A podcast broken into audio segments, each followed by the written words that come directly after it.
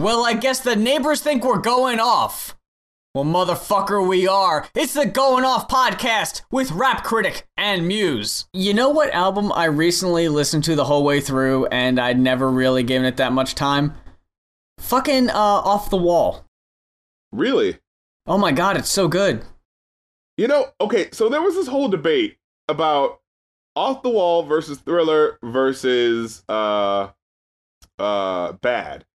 And Oh, okay. I, I, I would have guessed Dangerous, but okay. yeah, it, it, see, like you can make a case for that. I didn't understand what people were saying Off the Wall. They're like, yeah, Off the Wall could be better than Thriller. I was like, whoa, whoa, whoa, hold on, hold on, hold on. like, Off the Wall's great, and so is a lot of his discography. But you, no, no, you can't put Off the Wall against Bad. And like, I had literally never heard that argument before. That Off the Wall was possibly uh, even on the same level as Bad or Thriller. I had literally never heard that before. All of a sudden, people were like, "Oh yeah, you know, Thriller wasn't even that good. It was just because it sold a lot of records." It's like, are, are we doing this right now? Are we doing the oh because it sold a lot of records, we have to say that it that it wasn't that great? You know what I mean? Okay, see, me personally, and then this may be because I never really gave Bad that that, uh, that that much of a fair shake, but I would probably put in in this order: Bad, Off the Wall, Thriller. For me, What? I would What? I would put Bad in third. no. Me personally, I the world gone crazy? well, d- hold on. Do you fucking need me to, to, to look uh look this shit up? yeah, I, hold on. I, I think we I think we need to. J Cole can wait.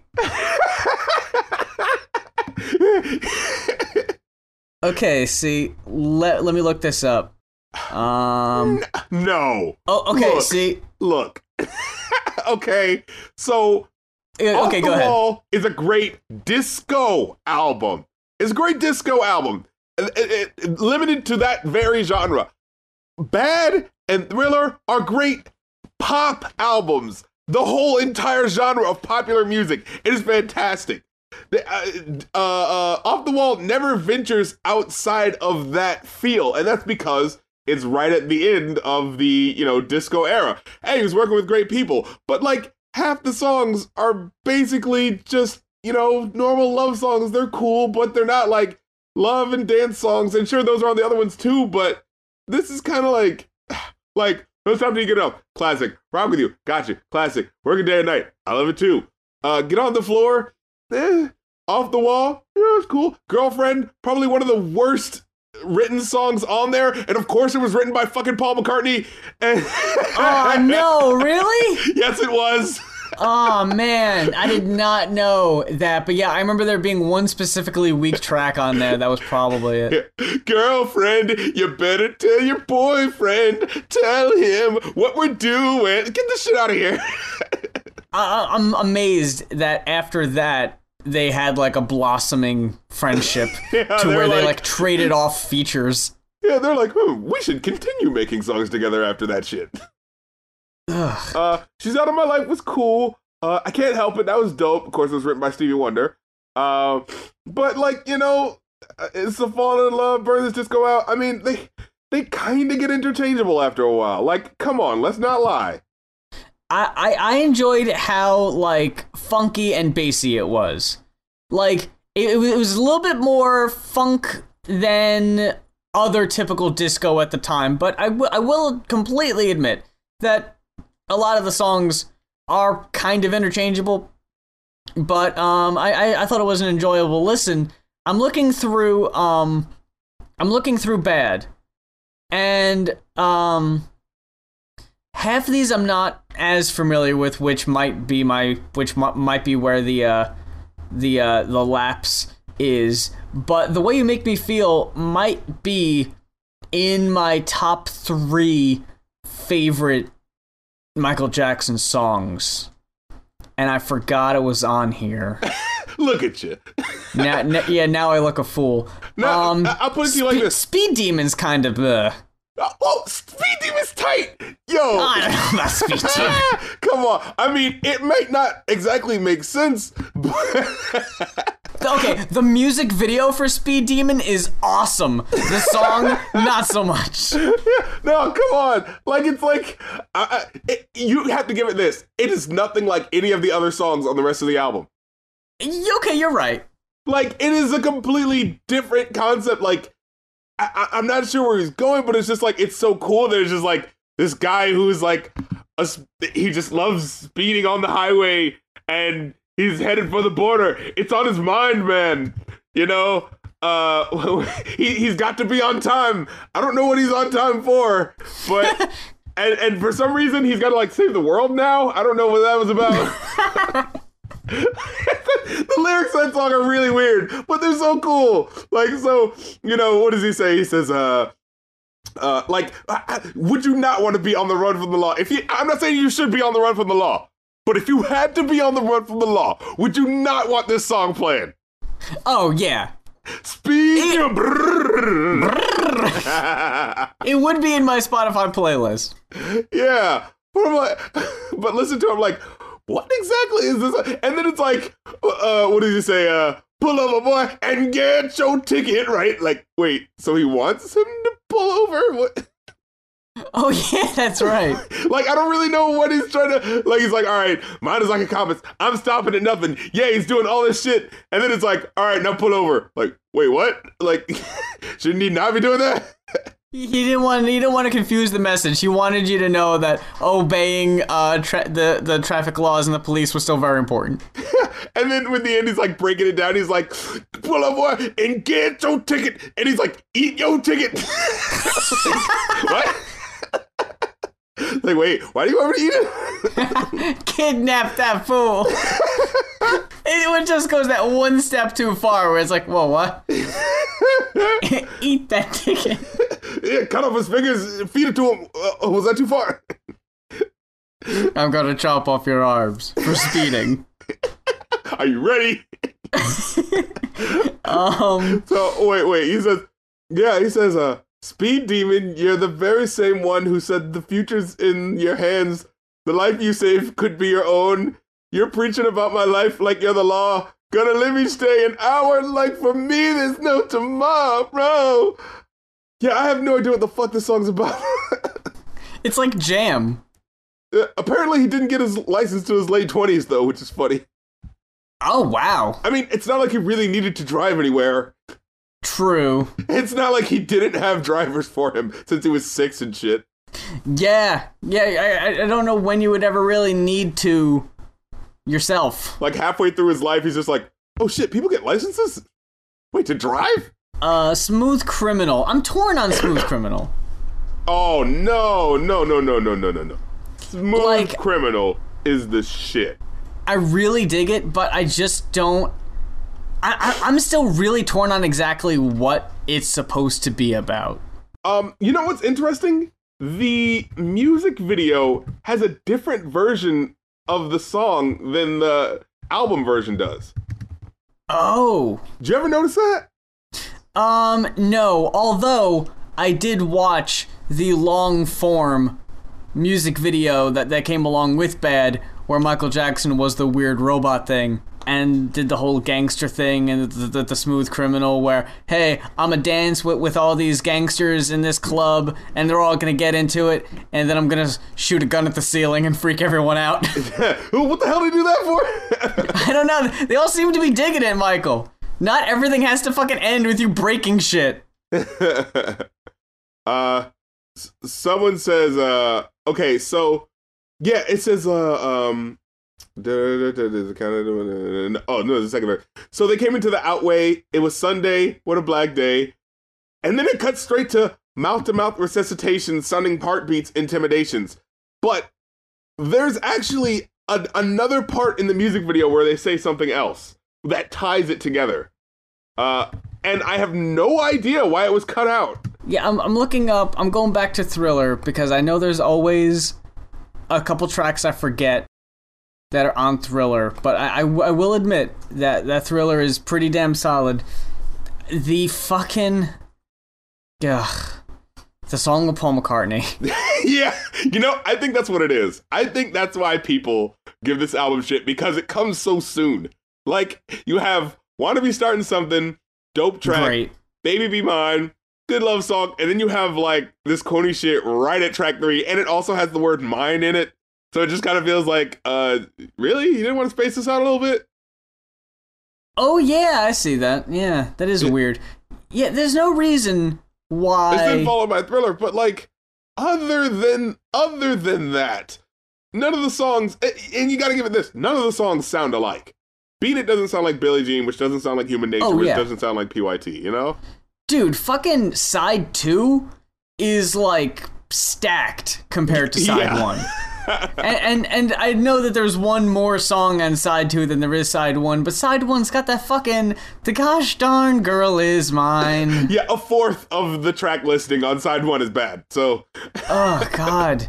God, come on, Paul. I told you, I'm a lover, not a fighter. I could really go without that fucking back and forth between Paul and uh, and Michael. The, the song that they did together on the McCartney album is actually better, in my opinion. yeah, yeah, yeah. I remember Uh, that. say, say, say. I remember originally thinking that that was gonna be like on Thriller, and then when I finally heard it when I was a kid, I was just like, "Wait, where was that one? Why the hell do we have to deal with this one?" But fucking side two is like it's relentless. Beat it, Billie Jean, Human Nature, PYT, Lady in My Life. But on side one, I could honestly do without side one if it wasn't for Wanna Be Starting Something because I really, really like that song. Thriller, I've heard it way too much, but I won't deny that it's a good song. See, I, I think that's I've it. just I- heard it too much. I think it's just the overexposure of this album is making people kind of go like, well, you know, when you really think about like with Titanic, you know.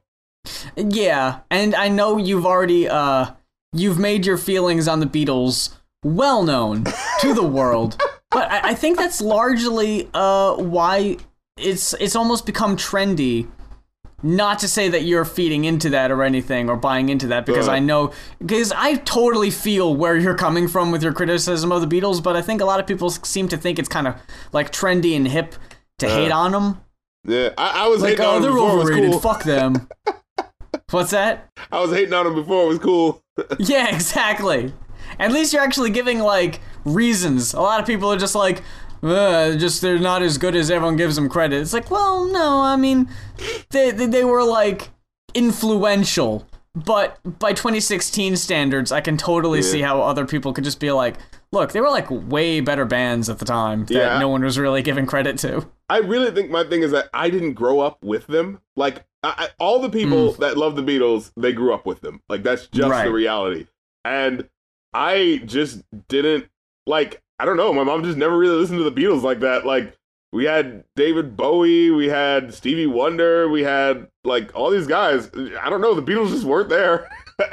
and so like I kind of heard them later, and and it was just like, oh yeah, everybody loves this. And then I'm hearing the fucking uh, what was the name of that one song? uh what was that really bad one? Oh, the one you always shit on, I'm the Walrus? Yeah. Oh, yeah. Th- th- there's no defending that one.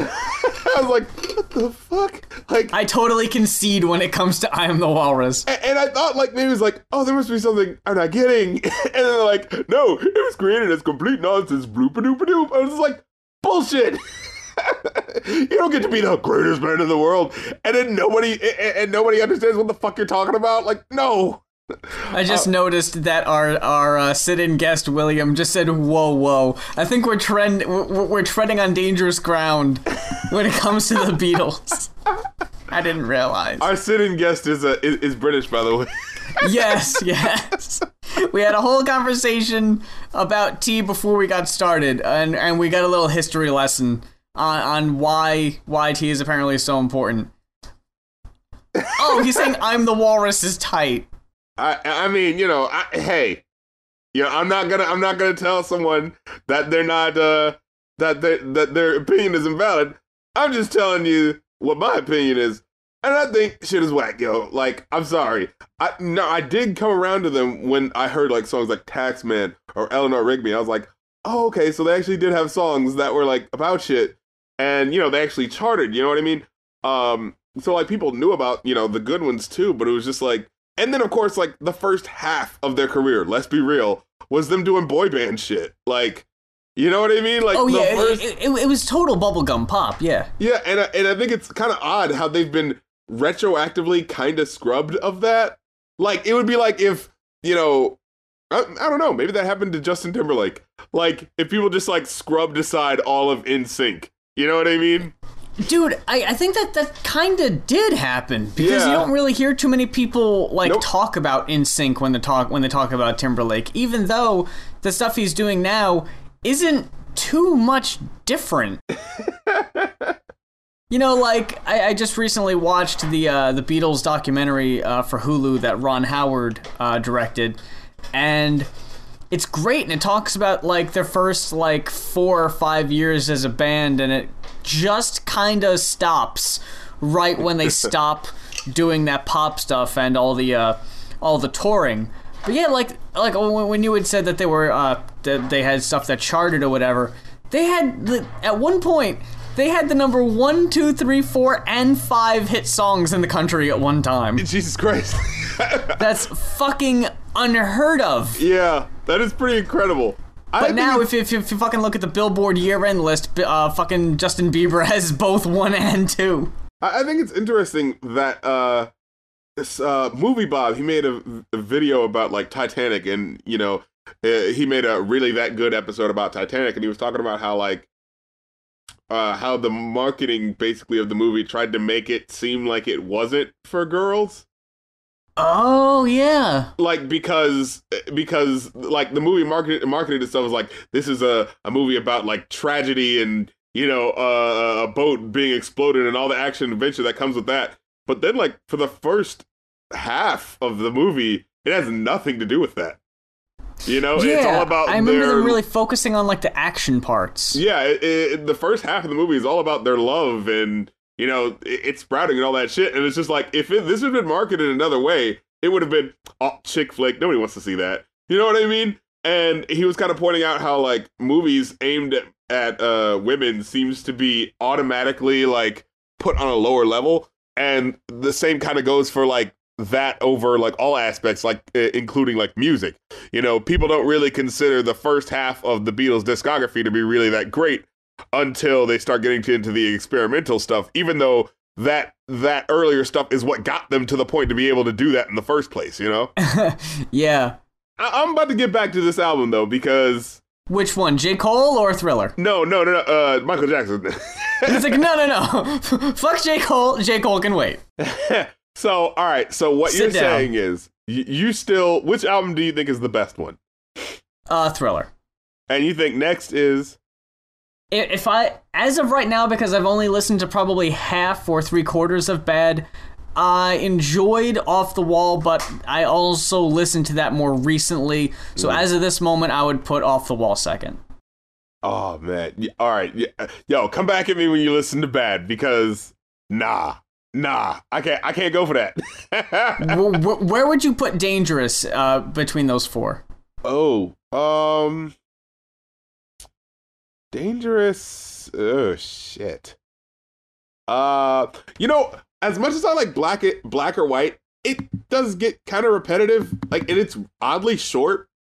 It is a short song, yeah. like the tr- like the track itself when you listen to it on the album it has like this like minute and a half skit or so like uh, or like 30 30 to 40 second skit where it's just like uh this song's only like two minutes how is this taking up so much time you know what i mean where it's just Yeah. like i don't want to listen to your music but i want to listen to this okay it's just like I, Turn it down up there. Like, oh, okay. it's like I could just listen. I could just watch the music video if I want to hear this skit. Like, what the fuck is this? Has nothing to do with race relations anyway. Like, what? What is this? What I always thought was so funny was that they got two completely different people to do the uh to do like the the dialogue at the beginning of the song. They didn't just get George Wendt Yeah. and um and Macaulay Culkin when I'm pretty sure they could have easily. Yeah, like what? Why didn't you just sample the audio from the music video if you felt it so necessary to include it into the album version? oh man, you know, I usually never think about Dangerous in terms of uh his greatest albums, but you know what? It's got Jam. It's got uh In the Closet, which is an interesting song. It's kind of like him trying and failing to like be like, I'm not gay. I, I love the fact that yeah, in the closet was supposed to be his I'm not gay because I have this secret love affair with this woman.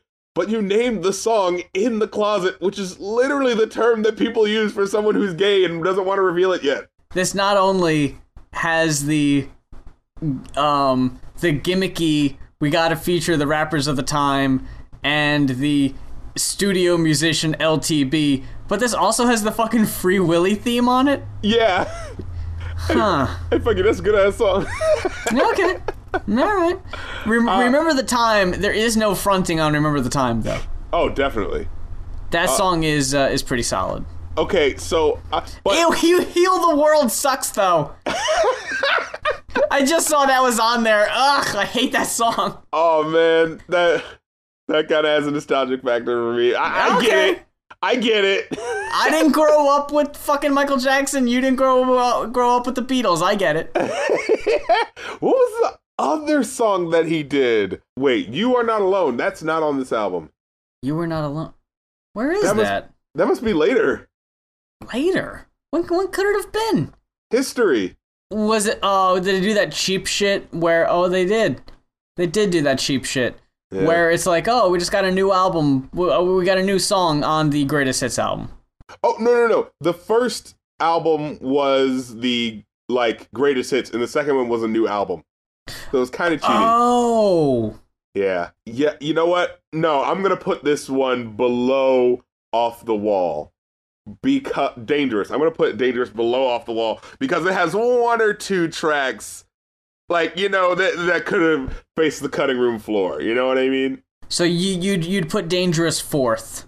Yeah, off the wall, it you know can have the the you know bit of genericness or whatever, but I mean no, it's not even that it's generic. It's just like it has a similar groove that keeps it going, and you can at least give it that in a way. Like the songs are memorable, but you can understand how they kind of go back and forth between I'm dancing and I'm loving you, girl. But there are songs on here that are legit, just like yeah, like you said, heal the world. You know, we already had "Will You Be There," which was the all really sad song, you know, about you know what I mean, like.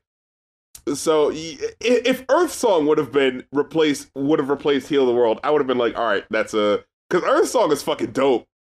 When he goes off at the end, that shit is so fucking tight. Dude, I- I'm surprised they got him to do two Free Willy themes. yeah, I the childhood one. That one's a. Mm. I- I'd imagine by the second one he'd be like, "Nah, I'm good." Yeah, yeah. You think like usually with sequels, it's like they get someone who's like the bargain bin version of that person to do. it. But apparently, Free Willy Two was still going strong. People still wanted to see the whale. If the whale was gonna get out of captivity this time, like, Aw, there it doesn't seem to be a big theme number for the third one though. no, Free Willy three: The Rescue. The, the get it, rescue. What the fuck were the first two? the Adventure Home. Just looking at this poster, the part where uh, Willy goes over the kid. Mm. I was just thinking, like, yeah, this movie was really not that important. No, no. And, and at no point are we gonna hear that fucking Free Willy or Free Willy 2 The Adventure Home were admitted into the uh, the Library of Congress for like its importance to the arts. like, it's such a generic a boy and his blank movie, you know? I just saw that in the uh, Wikipedia article for Free Willy 2. Willy is played by a robotic double, while the Free Willy uh, Keiko Foundation devised a plan to bring him to the Oregon Coast Aquarium, where he would be rehabilitated for poor health. Here's the thing how about you just not fucking use real whales in your fucking movies? if you could easily just use a fucking robotic double, just use a fucking robotic double. That poster, the the the him going over the boy, like that was literally the only reason why people gave a shit about this movie. It's just like, oh, isn't that amazing? He jumped over him. And if you look at the cover, the poster for Free Willy 2, what is he doing? He's jumping over him again. no way. Yeah, But he's in the boat this time. time. yeah. how like maybe I missed it, but like how big was that moment? Like how, you will believe a whale can jump over a kid. Like what? Man, we've already gone for an hour talking about fucking Michael Jackson and not Kanye. Um, we, we're indifferent towards you, Kanye. We Well, we, you we, we we harbor no uh no ill will towards you, sir. Kanye really wants to be Michael Jackson. How about that, I think we've said something to that effect on here before, actually. dude? He has like in his music video where he has like things dedicated to Michael Jackson and shit. It was just like. eh, Like he actively wants people to remember him that way, and that's why he keeps saying that he's like so great and that he's going to be the greatest because then- he wants to put it. He's basically doing Inception and planting it into people's minds by saying that shit all the time. Yeah. Well, then why, if he loves Michael Jackson so much, did he do two instances mocking the man? One, uh, claiming that he had a white skinned girl that looks like Michael Jackson and a black skinned girl that looks like Michael Jackson, and that that other song, "This is bad, real bad, Michael Jackson." Now I'm mad, real mad, Joe Jackson. I love the man so much, I'm gonna mock his abusive childhood. J. Cole for your eyes only. What a fucking journey we we just went through. Um, if, if I can finish the statement that I was gonna say earlier, this album is fantastic. We reviewed 2014 Forest Hills earlier this year, and I remember our feelings were uh were a bit mixed on that Really? one, if I can remember correctly I thought we liked it. we liked it, but at the end of the day, we were still kind of confused as to why there was like so much gangsta shit on there. Oh yeah, yeah. Like Because it was fucking- like, is this really like J. Cole? Like, is this him? Like, it seemed kind of forced. yeah. But uh, this album is uh, is pretty different. It's uh, Uh-huh. it's, it's 44 minutes. It's very short. Um, does not if it flies the fuck by, in my opinion. Um, if I can open the uh, the song listing, just so I can have a reference point. I um when I when I was listening to it, I actually felt the opposite. I felt like it oddly went slow in some parts. Really, where? Yeah, uh, uh specifically the "She's Mine." Oh, ok- okay. I don't, maybe just the title kind of made me feel like uh, no. I mean that has nothing to do with it, but just like going into it initially, like the title is like "She's Mine." It's just like okay, this automatically feels kind of territorial. yeah. It's like, all right. But, you know, when I'm listening to it, when I listened to the first one, I was thinking, oh, but he's going to be talking about his kid. Okay, okay. And, but then he goes like, oh, the head game is stronger than a few Excedrin. And I was like, okay, never mind. Like, oh, we we gotta wait till part two for that. Yeah, I, but it was just like, I saw it coming so, like, you know what I mean? Like, Mhm. I totally already saw that that was what he was going to do. But it just kind of got ruined anyway because of the fucking corny ass sex joke that he just had to, couldn't help himself. It, it was essential to telling the story that his girlfriend sucks a mean dick. Like, we needed to know. He wanted us to know. it's like just fucking leave it out. Like I don't want to come off as someone who doesn't like like rappers talking about sex or whatever, but just know when to put it in. Not on Oh, the yeah. one where you're talking about how you're fucking crying and how you're just like so happy that you found someone that you love. Also, she sucks a mean dick. Am I right, fellas? Like, dude, not here. You know? See, I, I never really even noticed that type of shit in that way because I don't know. I guess I'm kind of numb to it. Like I always just assume there's gonna be that shit in in a rap song, which for for better or worse, like I don't want to always assume there's gonna be like misogyny or like a focus on on sex and this shit. But I always just kind of assume it just comes with the territory. Yeah. Um. I, I will say that he kind of cut out the bitch the bitch usage though. Yeah, yeah. Th- this album felt a lot more personal, Uh, and uh, fuck, there were just straight up beautiful moments on this album. It was, uh, I, I really dug this one. I liked it more than 2014, um, Forest Hills, Mm. and uh, well, he he didn't have any uh features, did he? No, he did. oh, It, it says change features additional vocals by Ari Lennox, but does that count? Does that count as a feature? I mean, as far as hip hop is concerned, probably not. No. Because there is that ongoing joke of going platinum with without features. And Yeah. Oh, I oh, he's gonna do like- it again. Was was that ever a thing where someone's just like, oh, the only reason Nas's album went platinum is because he had that featured verse from P Diddy on "Hate Me Now"? Like, really? Oh yeah, fucking I mean, P Diddy it- was really what made it. Yeah. I mean, I know it helps, but it's not like the main thing. I like it, it's become a thing that we have features now, but it's not like if you take it away, people are gonna be like, "What? How is he able to possibly attract people's attention?" It's not like he's already a famous star himself. Hmm. Let me ponder. Like, y- you know why? It's not like he came out the gate with this album and no one knew who he was, and somehow it rocketed to the top of the charts. No, you know who he is, and possibly because he featured on other people's songs beforehand. Dude, if anyone goes platinum in 2016, it's impressive. Because no one Yeah, fucking buys shit anymore. Yeah, that in and of itself is a is just like wow, that's really cool. Yeah, But so like saying- regardless of whether you had features, it's like, damn, this album went platinum. How the fuck did that happen? Yeah, like I'll put it to you like this. Yeah, like don't be trying to look for the things that didn't happen. Look for the things that did happen.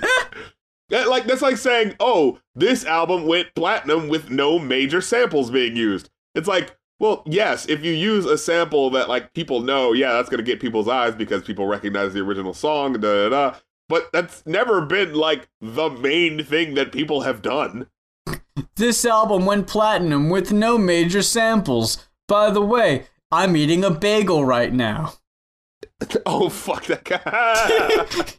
There's a little callback. Um, what I think is interesting, and I wanted to ask your opinion on this, was this whole album supposed to be a thing for his daughter? Uh so there, there's this uh, idea that it's supposed to be uh, an album from the point of view of his friend that died, and so it's like a parallel with his life and and his friend's life, except his friend died and he lived, and so the ending is him telling his daughter, uh, his friend's daughter about his friend's life, and I mean, it, it kind of does that sort of like, oh, we're starting the tape player at the beginning and we're stopping the tape player at the end. I was just like, uh, Kendrick already did that. Like, I hate to say this, but it's just like, uh, I, I think it's just because like we don't use tapes anymore. But I, I just kind of feel like if someone ever, like, if we were ever in an era where people still like use tapes like that, that would seem kind of corny. To like, you pop in a tape player, so you know what that sounds like, and you press play, and then you hear someone else popping in a tape pressing play. Like, it's like, hey, s- stop doing that. I already put it in. I, I know what that sounds like, but like, we're I guess we're in this era where like people don't know what that sounds like anymore. So it's just like, ooh, isn't that interesting? He's putting in a tape. Oh, uh. I don't know. Ken- Kendrick did the cassette thing, and I hate it. I feel I feel so like saying Kendrick did it, but No, I'm trying to think because Gambino also did a similar thing on uh, because of the internet. did he? I, I forget what kind of noise it was though, where it was like that. It was like a chick chick between like specific songs. Like the first Oh, yeah. track is I- I that really what that short thing, like short intro noise, Yeah and and it ends with it too. Uh-huh. Uh, yeah, I'm not sure what that was supposed to be either. But yeah, uh, cassette tapes and all that is kind of the same thing. Where I don't know if I've talked about this on the show before, but it, it's a minor pet peeve of mine that whenever there's like a commercial or a movie where someone is playing a video game and you have to get across that they're playing a video game. Yeah. It's always, it's always like beep like, no one's playing video games like that. But if you just looked at a screen and saw like what GTA 5 looks like, you would just think it was like them watching a movie and not playing a game. So it needs to look arcadey or oh, someone's on a phone. How do we put that across? We need to have the boop, It's like what? That's not like we've moved past that. But that's the only way we know how to put it across, especially in like radio commercials when there is Yeah. no visual. also automatically we fucking go 30 years into the past to get this fucking skit uh, skit across. Yeah, but I was No. wondering because if this whole thing was supposed to be for for a daughter or whatever, right? Like Uh, what where do half of these songs come in to the point where they'd be appropriate for a child? yeah, that's exactly what I was thinking. Like the very first track, "Don't Die." Like, what kid needs to hear this? Like, that's a really weird first impression. like, I'm not sure he would want his kid, for you to be saying that to his kid. Or the lines about getting head or whatever. Like, are these important details? Uh, uh, you know, I love, uh, oh, I love, or either I love or your dad loved his wife so much. Oh, that head game was incredible. Like, okay, uh, Nobody wants to hear that. yeah, so like, if that's what he's going for, that also doesn't work. So you kind of have to, like, I hate these albums that say that they're a concept, but they don't fully carry through with it. And if they do, you have to take a lot of things, like, you have to just sort of blindly accept some things that people wouldn't actually do, you know? Yeah, like that one track that has the young girl's voice over it. Yeah. How would that have gotten there? well, and it's weird because what what is what does that happen? He's like, the girl says like, I don't like my uh, I don't like my dad. I didn't go to his funeral, and his friend set him up, and da da da, and it was just like, and, and then uh, my mom says clean clean up the house, but I don't want to clean up the house, and when I don't want to clean up the house, I say, and then it cuts to. Nigga, play me never. Give up my chain never. It's like, uh, Does she say that? yeah, it's like, is that, is that what the kid says to his mom? Nigga, you ain't gonna play me? Like, what? you know, like I said, people try to make it like, oh, it's he's so deep because it's a concept album. It's like, well, if it's a concept album, then you ever think he wasn't thinking too much about it? Because it, like I said, it doesn't work until the very end, and you're like, oh, he was talking about someone's kid. Okay, and now I'm gonna listen back to it, and when I listen back again, I'm gonna think, oh yeah, no, I wouldn't say that to someone's kid. I wouldn't say that to someone's kid either. like, you know. Yeah, I, I listened to this album twice today, and I enjoyed it way more uh, the second time I heard it. But it also gave me much more per, uh, perspective. It was weirder listening to it the second time. Like, oh, this is what this was supposed to be. That didn't really come across. Uh, No. Like as songs, I think they're good songs, but when you put it in the context of it was supposed to be a concept thing, it doesn't work. Yeah, no. I, I, I, I don't know. And maybe he didn't even mean it that way. I just kind of don't like when people try to put that on like, oh man, you're just not thinking hard about it, uh, hard enough about it. Here's what's really going on. It's just like, is it really? Because if it is, he, he, he wasn't trying that hard. but, but, but, that's not to say that we, I didn't like these songs. it's just the context that what the internet is trying to put them in. Which song is it? Is it that Bryson Tiller song or whatever that uses that same sample that's in uh, Deja Vu- Deja Vu? that is real. That that happened. Someone, uh, two people have, uh, uh, yeah, producers beef over stolen J Cole and Bryson Tiller beat. Yeah, it's in that and that other song, uh, Exchange. Yeah, yeah, yeah. And it's weird because Bryson Tiller is got like the Billboard like hot new artist of 2016, and then I hear this one and I'm like, this song's way better than his fucking song. like that that's unfortunate. Because with his it's just uh, you in exchange for me. Like it works way Oh, yeah. better on this fucking j. Cole song but whatever. It came out too late. Yeah, Yeah. i was i was like am i am i am i making this up? Like did i really only hear this j. Cole song on the radio and that other song doesn't exist? I was confused. Oh my god, I'm looking at the exchange song, and it's like it, it doesn't have the name of the song on it for the uh uh what do you call it for the single art. It just says trap soul. Like, oh man, this is soul music, but for trap rap. oh Like, Stop. dude, fuck out of here. no Or maybe he's saying, trap soul, like, my soul is trapped. it's trapped in a soul gem no, dude, that song is so lame. Let me see. Is this the right song I'm thinking about? Uh, I hope she's waiting for me everywhere. Oh yeah, this shit, dude. He's so trying to be Drake so hard. Like he's like, oh uh, yeah, yeah. Lord, please save her for me. Do this one favor for me. I had to change my player ways. Got way too complicated for me. I hope she's waiting for me. Everywhere she goes, they're playing my song. That's why I say the things that I say. That way I know you can't ignore me. like, dude, that is creepy.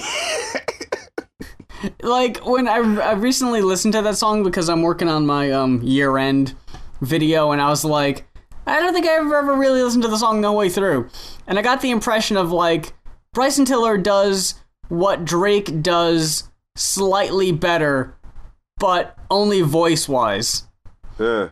like the lyrics aren't very good but I I believe him more in that role than I believe Drake in that role. Yeah. If that Oh, makes okay. sense. The name of his album is Trap Soul, but still that's whack. Like, oh, okay. oh, yeah, the, that the is. new genre. All of these songs, uh, well, most of them have really, actually, really uh, thought-provoking subject matter, like Immortal, uh, which talks about, you know, oh my god, just the way he fucking ends the song. They telling niggas sell dope, rap, or go to NBA in that order. It's that sort of thinking that's been keeping niggas chained at the bottom and hang the strangest fruit you've ever seen, ripe with pain. But then, like, just the way he said, like, oh, she fucks with small town niggas. I got bigger dreams. Like, I don't know. On one hand, I feel like that's supposed to be, like, cool. But on the other hand, it kind of feels like, oh, she just doesn't know that, you know, I'm the guy she should be talking to, you know, because I'm so much better than these guys.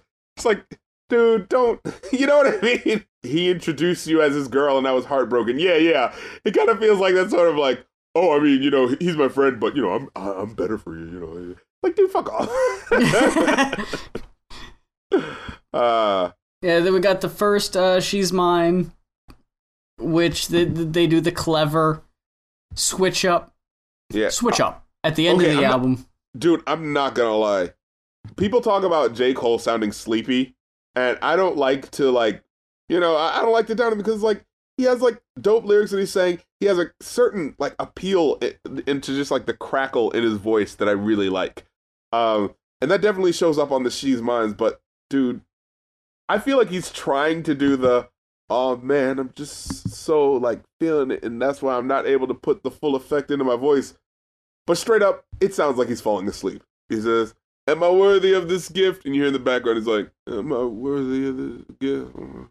Am I strong enough to live? Am I strong enough to live? Like, it feels like they're trying to do the, oh, he's just so impassioned. He just can't make himself to say the words, but it's just coming off like he's just sleepy. and he's like staying up late at night. He's like, I kind of got to finish this song. You know, so like I don't know, and, and I was thinking like maybe the second one kind of works because he's supposed to be like changing diapers, you know. So maybe he's like sleepy. He's like, am I strong enough for this? Because I can't stay awake. Dude, I thought She's Mine Part 2, not to skip ahead too much, was a really beautiful song, but, and I think I may have talked about this on the show before, I don't want to hear your fucking baby on a song. For the I- whole time. I can't stand that shit.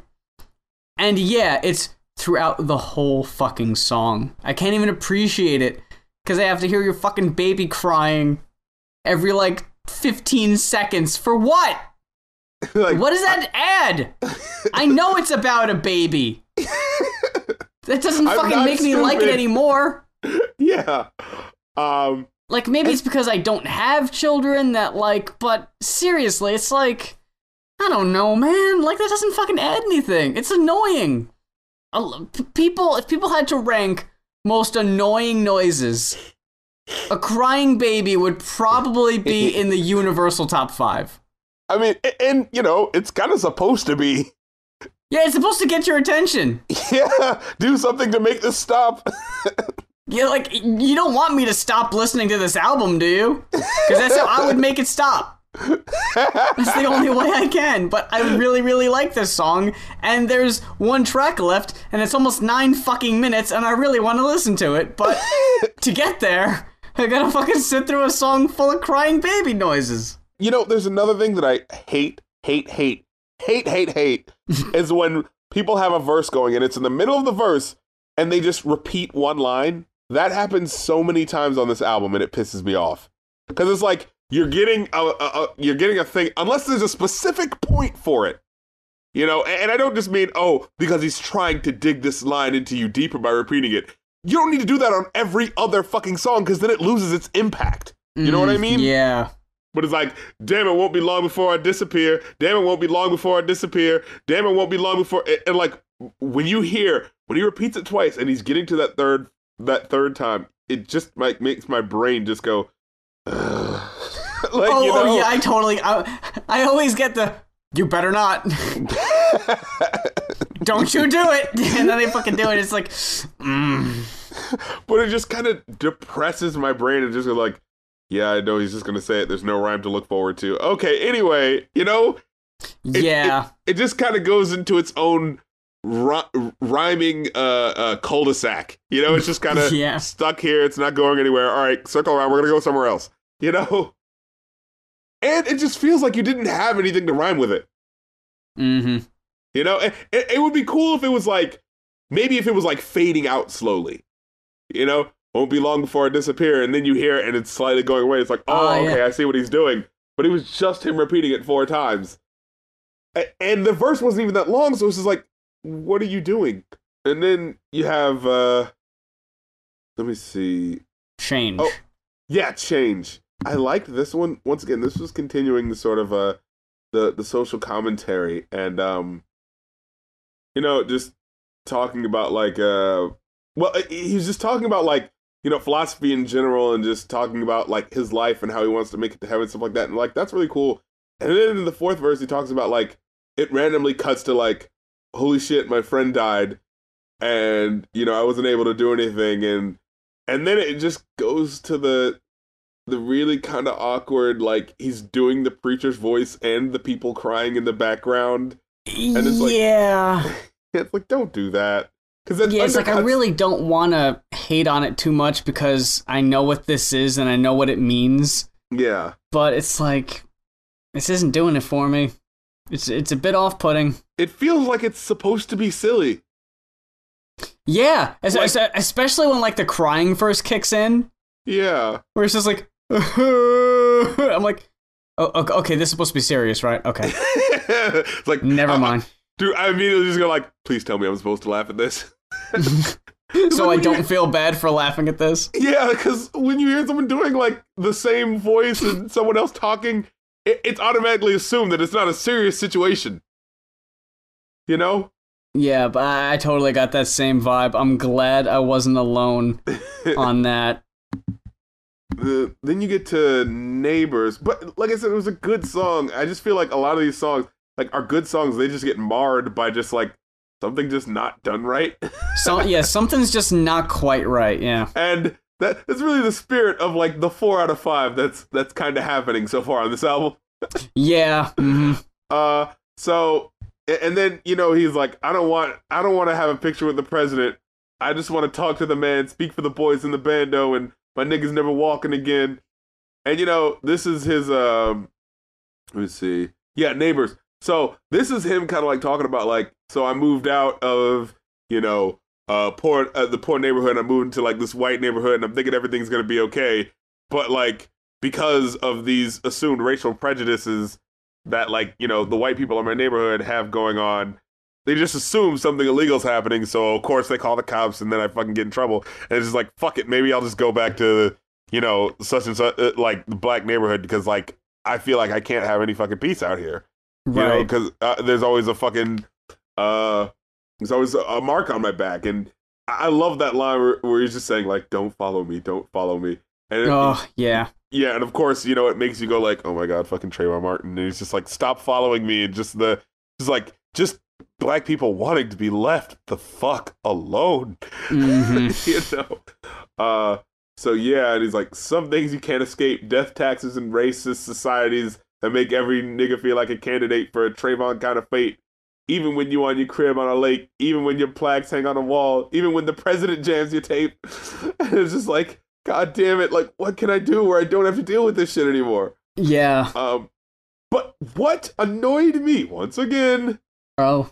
is like okay, it's like uh, I guess the neighbors think I'm selling dope, and it's just like, yeah, they think this, and then he goes, well, motherfucker, I am, and it's like I keep waiting for him to go because of the music that I make is dope, Yeah. but it doesn't really make that clear. No, So it just just- makes them sound like their assumptions are right. Yeah, exactly, and it's just like, no, dude, that's not helping. Like, yeah, it's like, no, what? Is that really the point you've been leading up to this whole time? Yeah, I was like, just because I am a criminal doesn't mean you should treat me like. Yeah, no, yes, they should. you know I, I, I, th- I thought I thought you were gonna say what bugged you was that this whole song was, was semi serious, and then it it ended with a kind of goofy outro, but I liked it. Where where it's, it's like a little sing songy, where it's like, uh, so much for integration. Don't know what I was thinking. I'm Oh, moving yeah. back to Southside. Oh like- no, that's a good ending. Yeah, I like it, that. it was a little jaunty and it it it it, it was it was weird because it like it worked against how like serious the whole rest of the song was and this was like a well guess i'm going back but that's what's but funny it about it because you kind of have this under underlying thing of like you know black uh, white people moving to black neighborhoods, gentrification. You should be cool with integrating. That's cool, right? Then when black people move into white neighborhoods, that, that guy's scary. Get, get him out of here. it's just Yeah. like, well, shit. You can come into our shit. We're cool. We can't go to your shit. Like, what the fuck? You know. So I don't know. That- I felt like that was a point he was bringing up, which was cool. But it was just like, I'm not saying you should be the perfect person, but like if. Uh, I, like, and I understand. Maybe the point was that he's saying, "I'm selling dope music." Yeah. uh, but like, I feel like if you're trying to make that point, make it clear, Mm-hmm. you know. But if you're just saying, "I am doing the thing that you're accusing me of," you're just like, then they're right, you dumbass. like, don't do that. like, don't even give them the benefit of the doubt that they're right. Is what I don't like about this. Uh, going back to the people saying, "Oh, this is supposed to be a parallel." to uh his friend that got caught up in the life and was killed. Like, so wait, was his friend also living on a nice place in you know in the fucking valley or wherever the hell? Yeah, I did not get the overall uh I guess plot or or theme. I really wasn't sure if it was supposed to be autobiographical or not. I, I didn't really read into it too much, so I didn't realize that there was supposed to be like a a, uh parallel story going on.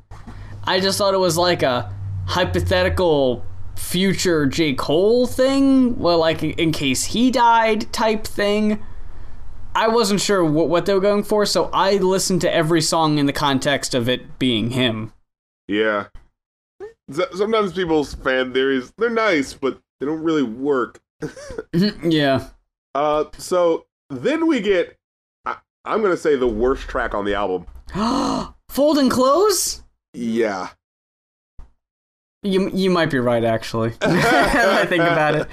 Now that I look him over, it it was cute, but uh, yeah, I, I don't know about for five minutes. Yeah, it, it's like okay, it okay. So you have this song about "She's Mine," right? Where he's talking about like I love her so much, and he sounds like he's fucking falling asleep. The song where he's spilling his feelings, he sounds like he's uh, not even staying awake. But fucking folding clothes is I want to fold clothes for you, baby. Yeah, I want to fold clothes for you, baby. Like Really? This is what gets you up? like, you know, this is what gets your energy? I want to fold clothes for ya. The point that he's bringing up is that, like, my wife is like nine months pregnant. She can't really do anything right now. So I'm going to show that I am willing to take over and let her relax. So what I'm going to do is fold the clothes. And that's it. Yeah, exactly. Like, I'm gonna help so much by folding clothes. like he just comes off as someone who has like no idea how much maintenance goes into the house. I get the basket and grab your clothes at the dryer. Oh, I want to fold clothes for you. I want to. Like, y- this isn't a chore for me. I'm happy to do it. But don't ask me to do anything else. I don't this know. is literally as much as I'm willing to do. it, it, it just I, it it just feels like one of those things where it's like it's what he doesn't say that feels kind of like the real story. like it's just like really the oh you're you're really relieving her. Uh, Not not doing the dishes, not cleaning the house, not cooking the meals, not putting the clothes in there in the first fucking place. I'll fold them. like I, I guess it's supposed to be more uh more symbolic because in in the uh in the second verse it starts uh listen this is a meditation for me a practice of being present Oh, there's just nowhere I now. need to be except right here with you so it's like Oh, look I'm, I'm not on to do. tour I'm not recording I'm at home with you and I'm gonna spend this time folding clothes It, like it's, it feels like like he's not giving anything up in order for this to happen. You know, No. like, there's nothing at stake, so I might as well do it. Like, it's just like this is really a whack, like kind of empty sentiment, honestly. The song had some moments in it that I thought were really great. Like the fucking outro is really great. I, th- I thought. Uh, Where- no, I didn't like it. It felt. I mean, so, it, it doesn't match the rest of the song. Yeah, it was so jarring. Like, what? Oh, now are we back to the but serious J. Cole for the last minute just to make sure you know that it's supposed to be si-? Like, no, no. You were just being silly for like the last two minutes. Yeah, if if they if he would have um put across that message that he does in the outro in the same tone he did the rest of the song, not word for word, mind you, but just like the whole point of the song is, you know, like yeah, this is J. Cole. Maybe, maybe, maybe not the way you're used to seeing him, but you know, this is how I am at home. Like, this is really me. This is what married life. This is what you know, having a child. You know, this is the effect it has on me. But then I got to address how people look at you and the and the the perception they get. But like, just just maybe like kind of mention that in a couple lines and just be like, hey, you know, but fuck it. I- I- yeah, if you would have tied that into the verses, that would have been a lot better instead of pushing it off to the end where it just felt odd. Uh, yeah, like like the whole time, just two minutes ago, he's talking about uh folding clothes, watching Netflix, catching up on shows, eating breakfast, raisin bran in my bowl with with bananas and some almond milk. Never thought I'd see the day that I'm drinking almond milk. Then two minutes later, you got to change the way you talk for job interviews, and it's like, whoa, whoa, wait, like. th- This is something that that you should be, you know, like there should be a song about this, and this is a good message. But this is this the song for it? Yeah. Like, and just the way he says it folding clothes, watching Netflix. Like, dude, stop. this is not where I need your energy to be at its highest. You know? Like, that's literally the most enthusiastic he sounded on the whole album. Folding clothes, watching Netflix, catching up on our shows, eating breakfast, raisin Like- bran. Like, is this what excites you, bro? Like it, it almost sounds like he's just more excited to be home, and the fact that he's doing the laundry is like, yeah, I mean, th- th- that's part of it. I'm just happy that I get to fucking relax for a little while. Yeah. So and, and maybe like I said, if he would have like incorporated it into being like, I'm so glad I like there was a time where all I could do was be the hard guy in order to get by, and now I don't have to do that anymore. I don't need uh, to put on the hardcore face in order to survive in the world I'm in now. That's kind of what I got from the last verse, and that it was just like, man, look at how hard we have to be all the time just in order to get by. But we also I have to deal with this shit in job interviews and this, that, and the third. But if you would have like incorporated that into the actual song itself, like, you know, there's so many times in my life where I felt like I've had to do that, but now I don't have to when I'm with you Yeah, because everything's yeah. okay now. You know, I don't. There's no survival mode on anymore. It's just living my fucking life. If that would have been more integrated into the song, I think it would have made a better song instead of just being super excited about folding clothes and then at the last second going, "Oh wait, but I'm serious, J Cole, so I need to talk about real problems." like, like it feels like he forgot what he was doing. Like uh, on this album, it's ten tracks total, but there's uh, there's two tracks that are over five minutes, one that's almost five minutes, and one that's nine minutes. I feel like if maybe it was more shorter songs, I think that might have worked better. totally. That you can like maybe spread the messages you want over m- different songs instead of making the songs that are on here feel so cluttered. Uh huh. Like I really liked 4 Your Eyez Only, but it kind of felt like a mess. Like, oh okay, now we got to cram the entire message that I've been kind of been putting off for the past couple songs because now the song, now the album has to be a fucking concept album all of a sudden. Yeah. Now I gotta wrap it all together in this nine minute song. Like, if you would have just sprinkled that shit throughout the whole album, you would have been way better off. Instead, it feels rushed at the end. Yeah, it's like 32 bar verses over four verses over an eight minute song. Which is like, where the fuck were these verses in Ville mentality when you were saying, damn, it won't be long before I disappear. Damn, it won't be long before I disappear. Damn, it won't be long before. Like, you could have put that fucking, the first verse in there. you know, like, that's what I'm saying, where it's just like, you obviously have ideas, and it feels like you're spreading yourself thin for some reason to prove yourself that that you can make serious songs because the serious songs are eight minutes long. You know what I mean? It's just like, no, you don't have to do that. And and then at the very end, right? So, you know, he has a he talks about uh you know, I'm affected by this mass incarceration in this nation that sent your pops to prison when he needed education. Good points, man. Like, don't think that I'm not trying to say that he doesn't bring up anything good because he does. He brings up great ideas and concepts and lyrics and no dumb jokes about getting head like a coin toss and you know, like I'm sorry.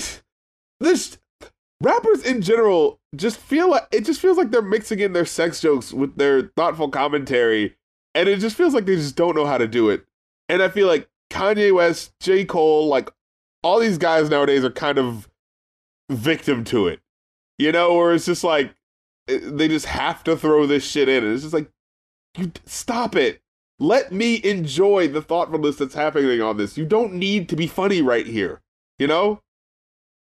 Uh but anyway, uh his motherfucker's mixing their lyrics up. But anyway, so he gets to the end and he goes like, Girl, your daddy was a real nigga. Not because he was cold, not because he was the first person to get some pussy at 12 years old.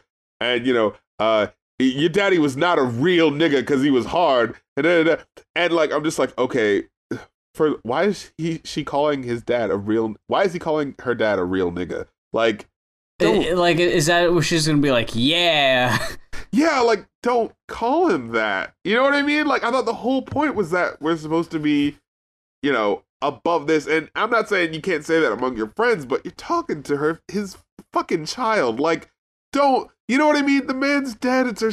It's her. Uh, his daughter. Never see. Call him a real man. Don't call him a real nigga. You know. Just like, is that the moment for that? I feel like that. That might be like trying to change the like the perception of that like of, of that phrase i guess like like this is what's really important fuck that other shit but yeah I, I don't think it necessarily needed to be in there. And also, also, also, can I point this out? So this album's supposed to be called "For Her Eyes Only." I mean, for your eyes only, right? And he's talking to this, uh, he's talking to the girl, right? And the idea is that he's like, "This is only supposed to be for you." And he says on the song, you know, I wasn't gonna let you, uh, I wasn't gonna play this unless uh, these factors were met, like if he died or whatever, da da da. Uh, so no one else is supposed to know about this but this album was released publicly, so you kind of look like a dick right now. like no one else is supposed to hear this but you, as I tell millions of people. no one is supposed to hear this but you. This is for your eyes only. But fuck, Immortals Fire. I really need to get that. I really need to let that get out. Shit, I, I, just realized I haven't released an album in a year. God, it, it's been a minute and some of the shit might get radio play, so ah. kind of feels like a waste now. It's like shit. I forgot. I, I didn't think about how long this would take.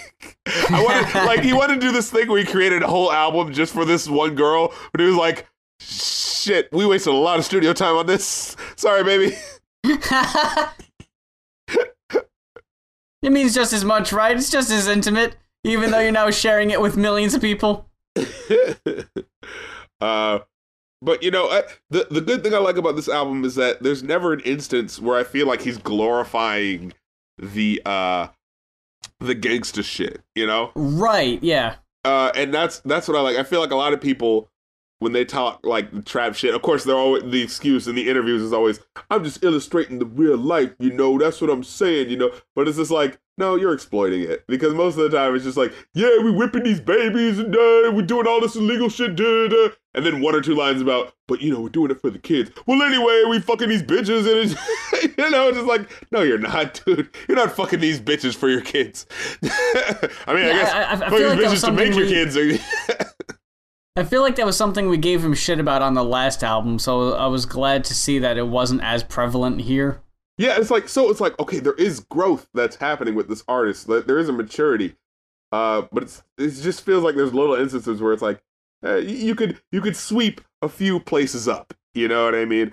Um, it was interesting. Someone was talking about that with Childish Gambino, uh, and like I totally agree with that. The the idea that Childish Gambino is really childish, although it's kind of in his name, but but you know what's interesting? Like when he does talk about like bitches and hoes and shit, it, he's another person where it feels kind of jarring for because it's just like, I mean, not not to insult you, but I assumed you were smarter than this. Like, doesn't it feel weird when Childish Gambino talks about oh these hoes be loving it and all these hoes can put it in my video and I'm eating hoes and it's just like I I'm not saying you can't talk about sex, but like, why is your default to call them hoes and bitches? Like, really? Do you really call women hoes and bitches? Like, I understand these gangster rapper dudes because the idea is that they don't care, whatever. But like, you really? And maybe it's just because I I identify with him because I think he's like a smart dude. But it's just like, like. I, I, it, it, like maybe that's the reason why I'm just I, I kind of always feel a little bit off where he where like I understand if you have your problems with certain like girls or whatever like that's fine but like to just flippantly use that language feels odd and I feel like people try to inherently give him an excuse because oh well see he's he's playing a childish character. See there's a reason why he's doing it. Just like that that might not be the excuse. Maybe he just kind of like doesn't think it matters. Just like when, when most people do you know shit that's offensive to people they they just kind of don't consider how that person feels. You know what i mean? And i don't know. I i I, I, I feel like I expect more from guys like J. Cole and Childish Gambino, and it feels like when it happens, it just feels so like, really? You're you're not any higher in, you know, respecting women than like fucking Future is? Like for real? yeah. You know, like on this level, you're still back there. Even though you're talking about all this complicated shit and how, you know, the shit is deeper than just selling drugs there, it's still bitches and hoes though? Overall, what would you give this man? I would give it a four. I was gonna say the same. Yeah, um, Which is weird because I feel like I've been bagging on this a lot. but uh, I would say my favorite tracks would probably be uh, Immortal, Uh, uh, Neighbors. Yeah, yeah. Hmm. oh damn. Maybe Ville Mentality? Nah, I wouldn't say so. Which one would you put in there? Uh, I would put in For Your Eyes Only just because that's where most of the story is. Yeah, yeah. But But if you don't care about the story, in which case I don't think most people really will. I- I'm just realizing, like, as I'm going back through it, I-, I was gonna praise it for being short, but then I realized about half the songs I don't really. It's not that I don't care for them, but it's just like I don't really need to hear them again. Is is four too generous?